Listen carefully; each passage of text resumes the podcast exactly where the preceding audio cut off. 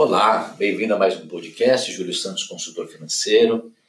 E hoje eu quero falar para você, com você, sobre um assunto importante, que é sobre a descaracterização do FGTS, Fundo de Garantia por Tempo de Serviço. E mesmo que você não seja um trabalhador formal, fica comigo que tem muita reflexão que eu quero te apresentar aqui e vai ser muito útil para a sua vida e para a vida da sua família. É, então, eu tenho visto há algum tempo que os governos brasileiros estão literalmente descaracterizando fundos de garantia. E olha que eu coloquei aqui governos, coloquei no plural. Então não estou me referindo ao governo A, B, C ou D. Eu não estou me referindo a pessoas. Estou falando sobre os nossos governantes, sobre a postura dos nossos governantes. E isso preocupa muito. É muito preocupante, especialmente eu, como educador financeiro, na verdade, mais do que isso, eu sou uma pessoa que sabe da importância da saúde financeira na vida do cidadão, na vida das famílias. Então, eu quero te apresentar aqui um ponto de vista muito mais amplo sobre essa liberação desse recurso que alguns brasileiros têm. E aí eu quero que você enxergue o que está por trás disso, que você vá muito além. E mesmo que você não tenha acesso, como eu te disse, né, a, a esse benefício, você não esteja no mercado formal, mesmo que você seja um profissional liberal, um autônomo, esteja desempregado no momento, um pequeno empresário, você vai ver que essa reflexão é muito importante e atinge a todos nós sem distinção. Mas vamos primeiro né, ver o que é o FGTS. Vamos começar do começo. Fundo de Garantia por Tempo de Serviço. O próprio nome já diz tudo. Então, estava lendo aqui na Caixa Econômica Federal, o site deles descrevendo, olha o que eles dizem. O Fundo de Garantia do Tempo de Serviço, FGTS, foi criado pela Lei nº 5.107, de 13 de setembro de 1966 e vigente a partir de 1 de janeiro de 67. 67, o ano do meu nascimento. Tenho 51 anos, portanto, essa é a idade do Fundo de Garantia. E ele foi feito, continuando aqui no site, para proteger o trabalhador demitido sem justa causa com o FGTS, o trabalhador tem a oportunidade de formar um patrimônio. Então, grife essa frase aí, mantém na memória. Formar um patrimônio. Que pode ser sacado em momentos especiais. Destaca essa frase. Ser sacado em momentos especiais. Como da aquisição da casa própria ou da aposentadoria, certo? Então, dois momentos importantes na nossa vida.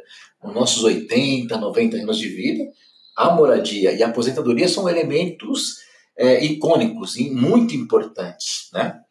É, ou até em situações de dificuldades, doença grave, desemprego. Então é um recurso muito valioso. Ele foi criado para isso. Essa é a essência do FGTS. É claro que trata-se de uma forma de poupança, de certa forma compulsória, obrigatória. Ela foi criada para dar esse laço financeiro para o trabalhador, é, mas eu te digo, a pergunta é: Será que se não fosse compulsório, existiria FGTS? Então aqui você já fica bem claro o nosso nível de analfabetismo financeiro. Ninguém teria fundo de garantia se não fosse compulsório. Na verdade, se o desconto do INSS não fosse compulsório, a gente estaria literalmente perdido, a situação seria muito pior. É, então nós temos aí, isso tem a ver muito a ver com nossa realidade, porque estamos às voltas com a reforma da Previdência, toda essa discussão, e a reforma de previdência tem a ver com você, com seu filho, com seu cônjuge, com toda a sociedade. Essa questão do fundo de garantia é valiosa. Recentemente, eu fiz um programa de educação financeira numa grande multinacional e lá o pessoal estava se aposentando, eram pessoas, essa empresa, as pessoas ficam durante 20, 25, 30, 40 anos lá. É, e as pessoas começavam lá, se formavam no Senai com 16 anos, começavam a trabalhar e se aposentar. Eu peguei alguns clientes lá que se aposentaram com 45 anos, 30 anos de trabalho, começou com 15 anos. Bom, e essa pessoa me oh, Júlio, eu estou me aposentando e vou pegar a bolada do fundo de garantia, 300, 400, 500 mil reais que acumulou no fundo de garantia. Então, olha só, a pessoa está se aposentando, ele já tinha a aposentadoria dele e tem esse valor que vai ser, ser complementado. E outros recursos que ele ganhava, assim por diante. Tá. Centenas de pessoas fazem isso. Então, isso é muito valioso. E essas pessoas dessa empresa, inclusive, eles já tinham a sua casa própria que foi comprada com recurso do fundo de garantia. Porque ele tinha ficado lá aos 30 anos trabalhando. Então, olha como isso é bom. E quantos brasileiros não têm onde morar? Né? Moram em, em comunidades, em lugares precários, sem saneamento básico e assim por diante. Então, isso é um retrato da falta de educação financeira, mas mais do que isso, a falta de visão. Infelizmente, a maioria da população não vê o fundo de garantia como uma poupança saudável. Vamos lá, não, ele entra na empresa e passaram-se oito, nove meses, ele já começa a fazer conta. Ele calcula quanto que ele tem lá de fundo de garantia, mais os 40% da multa, mais uma possível açãozinha trabalhista, e aí ele soma com a possibilidade de ter um salário de desemprego por alguns meses, e aí está formado o ciclo da improdutividade no Brasil. Nós sabemos que os estudos demonstram o quanto nós somos improdutivos. E nós não somos improdutivos somente no trabalho, nós somos improdutivos como pais de família, como mães de família, como cidadãos. É, e isso tem muito a ver com a nossa incapacidade de lidar com o dinheiro, porque as pessoas são escravas né, do dinheiro, literalmente. Bom, é, o que, eu quero te dizer é que essa descaracterização ela vem acontecendo paulatinamente. Então, há algum tempo, o governo criou a possibilidade de você pegar um empréstimo é, e dando o FGTS como garantia, nos moldes do consignado. Então, já desvirtuou todo o sentido, ou seja, ele acaba aparentemente auxiliando o trabalhador a pagar dívidas, mas é uma coisa pontual e no fim vai ser mais prejudicial do que benéfico, porque ele não tem educação financeira, ele não vai na raiz do problema, ele vai numa solução paliativa. Quando ele sair na, na empresa, aquele fundo de garantia já está comprometido, ele não tem reserva financeira e aí vira um ciclo totalmente prejudicial. E agora o governo faz o anúncio de que ele mudará as regras do disponibilização do, do fundo de garantia, possibilitando retiradas anuais e todo aquele blá blá blá que você está ouvindo aí. Eu não vou entrar aqui nos detalhes dessas regras, porque você vai encontrar facilmente aí pesquisando na internet. O que eu quero dizer é o que está por trás disso e é muito mais profundo. E a primeira questão é um verdadeiro atestado de incompetência governamental, principalmente no que tange a economia. Então, nós temos em julho, 26 de julho de 2019, uma crise tremenda, 13 milhões de desempregados, um monte de problema.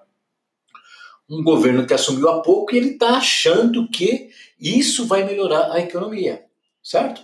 Mas a gente dar uma coletiva de imprensa estrondosa, colocaram lá ministro da Economia, secretário disso, secretário daquilo, um monte de discurso, um monte de blá blá blá.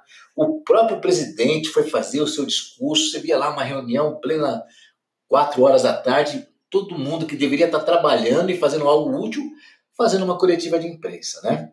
E aí colocando como se isso fosse a solução da solução da solução para o problema do Brasil. Quer dizer, uma coisa totalmente sem sentido.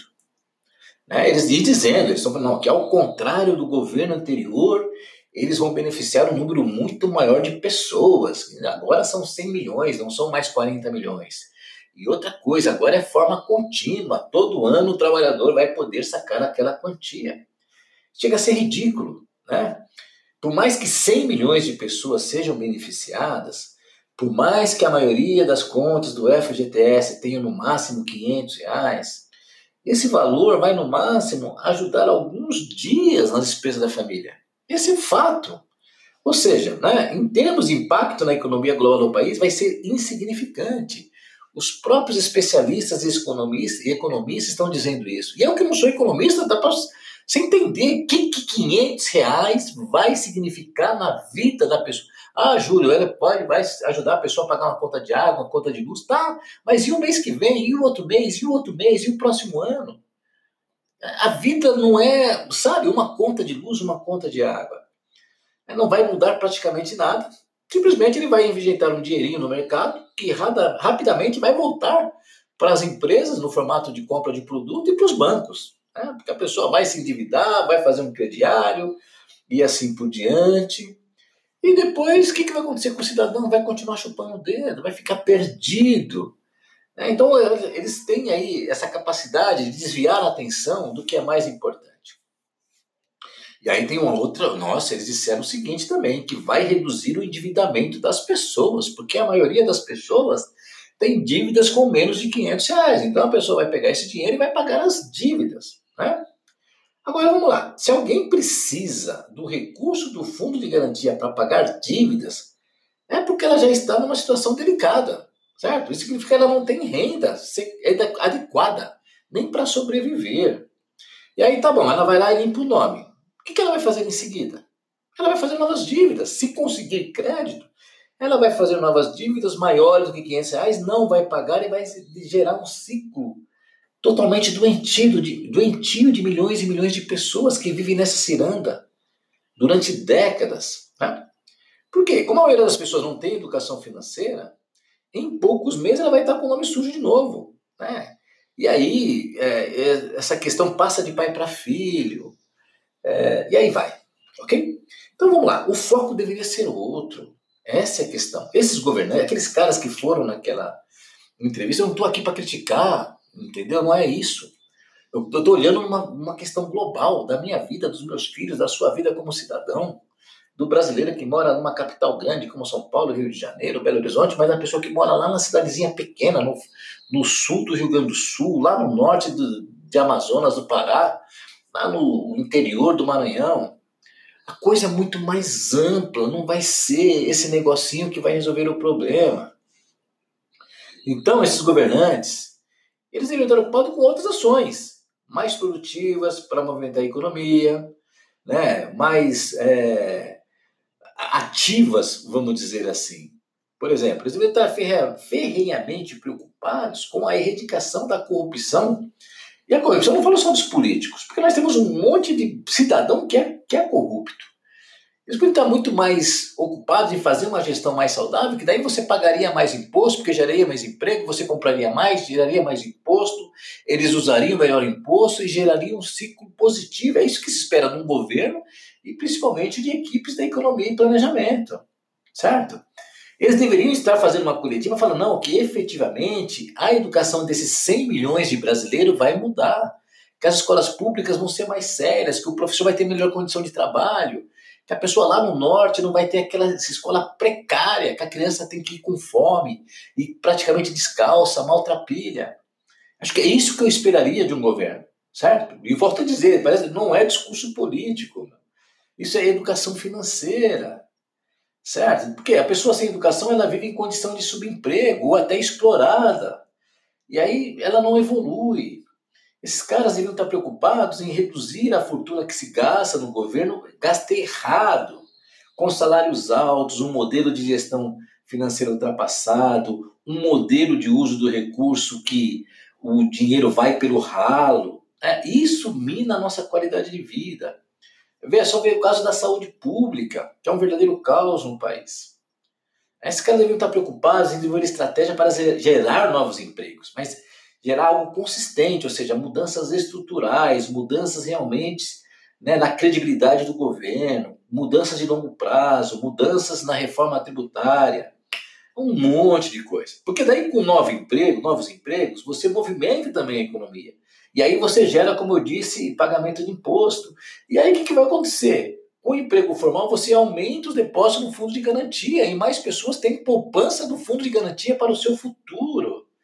E não fazer o inverso que eles estão fazendo, eles estão na contramão do que é para ser feito. Certo? Então veja a, a total distorção. Agora, como nós sabemos, como já se diz por aí, cada povo tem o governo que merece. Então, eu não sou economista e você não precisa ser um especialista em finanças públicas, nem em política, nem em economia. Essa ação e todo esse carnaval revela exatamente essa falta de preparo dessas pessoas para ajudar o país e para ajudar o cidadão, que seria a essência. E no fim, eles ainda encontram oportunidades de distrair o povo, iludindo, aproveitando exatamente dessa falta de senso crítico e da falta de protagonismo. As pessoas vão ouvir e tal, algumas, estão muita gente batendo palma, tá um boom de gente criando vídeos no YouTube, não, que maravilhoso, que ótimo, não sei o quê. Uns poucos aí estão alertando para o lado inverso da questão, certo? Mas temos, temos que admitir que fomos nós, o povo, que colocou esse pessoal lá. Quando que a gente vai mudar? É, o que esperar, por exemplo, de um presidente que está preocupado em arrumar um emprego para o filho na embaixada dos Estados Unidos? Você acha que esse, né? Eu não estou discutindo se é nepotismo ou não, se pode ou não pode. Eu pergunto, essa é a prioridade para o presidente da República? Pô, o filho dele já está empregado, já foi eleito, já ganha o seu dinheiro. Cara, mas esse cara está preocupado com você, cidadão? Volta a dizer, não é esse cara, são esses caras. E aí você vai entender no final da minha conversa o que eu quero te dizer. Quem governa a sua vida? Quem que sai mais per perdendo? É claro que é o povo. E aí, quando eu falo povo, não considere só o povão, só as pessoas com menor poder aquisitivo, com menos estudos e assim por diante. Você que tem poder aquisitivo, que tem estudo, que tem uma renda alta, você também é atingido por tudo isso. Porque isso é um ciclo. Né? E aparentemente as pessoas, superficialmente, as pessoas não veem. Só que nós vamos continuar com uma sociedade de pessoas analfabetas funcionais, pessoas sem estudos, pessoas sem esclarecimento, analfabetas financeiras, sem perspectiva de melhora na sua qualidade de vida, dependendo de migalhas e migalhas e migalhas de instituição filantrópica, de governo e assim por diante, né? sendo manipuladas por instituições religiosas, por pessoas oportunistas. E aí, qual é a consequência disso? É continuar a violência, continuar é, vandalismo, continuar a destruição do patrimônio público, continuar a corrupção, continuar a improdutividade, continuar o coitadismo, dependência e muito mais. E isso vai acabar impactando a nossa vida também. Porque os ricos, eles vão continuar tendo que viver enclausurado nos seus condomínios fechados. Aí o filho do rico, ele morre por causa de um celular, por causa de um tênis, por causa de 10 reais, né? Por causa de uma pessoa que está drogada e banalmente ela comete um crime, uma violência. Você percebe como isso está doendo. Então eu tenho um papel. A educação financeira é muito mais do que falar de dinheiro. Nós temos que ter um papel cidadão, um papel de responsabilidade com todos. Então é claro que eu posso enriquecer, eu posso ficar milionário, trilionário, mas não adianta eu ficar isso, ficar enclausurado, perdido, dependente, com medo. Então, resumo da ópera, aí onde eu quero chegar, espero que você tenha chegado até este momento aqui. Nós precisamos ser os governantes das nossas vidas, das nossas famílias e das nossas finanças. Você tem que governar. Né? Se você deixar para a empresa, para o banco, para o governo direcionar, direcionar ou ensinar o que fazer com o seu recurso, com o seu dinheiro, nós estamos literalmente perdidos. É claro que nós não podemos mudar o mundo. Também não podemos mudar sozinhos o governo, pelo menos né, sozinho. Se fôssemos unidos, tudo bem. Né? Mas estamos muito longe aí de mudar o atual panorama. Mas nós podemos liderar nossa vida, nossa casa. Podemos liderar aqueles que nós amamos, com amor, com orientação e com responsabilidade. E preocupar-se com a vida financeira é essencial. Essa questão do FGTS é uma pequena, sabe, um grãozinho aí numa multidão de areia, né, na areia do mar, na areia do deserto. É apenas uma pequena fração de tudo que nós precisamos enxergar, mas ela demonstra a profundidade do problema.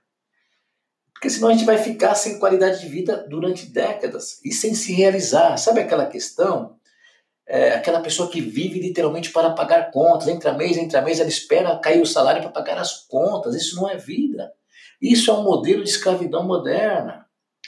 Certo? Então, para concluir, a educação financeira ela contribui profundamente com a redação, com a redução do número de pessoas que entram, que estão nessa escravidão. E aí vai significar em qualidade de vida, em realização, um país mais próspero, um país mais justo, um país mais feliz. Então eu sugiro, invista em educação financeira. Isso é um assunto muito valioso, é muito mais sério do que você imagina. Eu escrevi um artigo e eu continuo, continuo a afirmar. Educação financeira é mais importante que você dominar inglês, francês, mandarim, falar um monte de idiomas. É mais importante você falar, um, dominar um monte de tecnologia, porque o dinheiro está no seu dinheiro. Você acorda quando você escova o dente, você está gastando dinheiro. É, não estou não tô desprestigiando as outras habilidades, os outros conhecimentos que nós temos que ter. Mas educação financeira pode trazer retornos valiosíssimos, e não só financeiros. O retorno de autoestima, de qualidade de vida, de saúde, a quantidade de pessoas que têm depressão porque é, não tem uma vida financeira saudável. Então eu espero ter trazido para você algo útil e que te gere pensamento, né? que você pense mesmo e não fique aceitando as coisas como são colocadas ou apenas agindo passivamente. Cada um com a sua parcela de educação financeira dentro de casa pode começar a mudar o país. Então, sugiro aí que você comente esse conteúdo, que você dê a sua opinião também, que você me critique se eu exagerei em algum momento. Volto a dizer, eu não quis falar aqui de política, é, que você compartilhe com outras pessoas, que você se sinta também um educador financeiro para levar a mudança de vida para as pessoas, tá bom? Compartilhe isso, assine, faça contato comigo nos meus outros canais, Facebook, Instagram, Pinterest. Eu tenho muito conteúdo sempre compartilhado. E eu, eu imagino, imagino não, eu vejo um país mais saudável no futuro. E isso começa com a educação financeira. Um grande abraço.